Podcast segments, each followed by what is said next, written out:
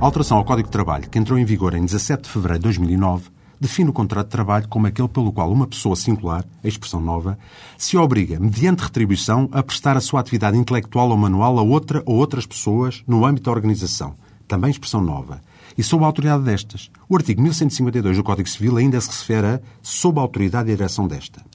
Por outro lado, foi reintroduzida, agora em termos juridicamente corretos, uma presunção de existência de contrato de trabalho que facilita muito ao apligador da lei a qualificação de uma determinada relação profissional como trabalho ou não.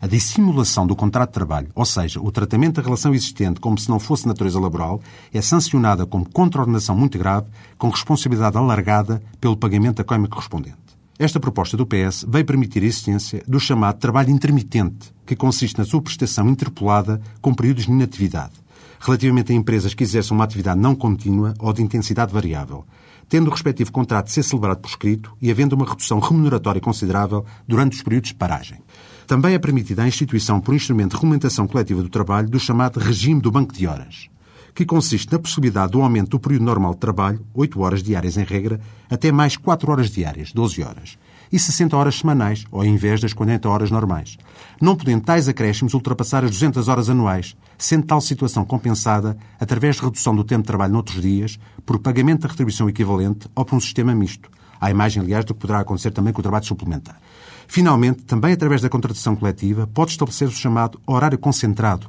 que permite a prestação diária até 12 horas diárias,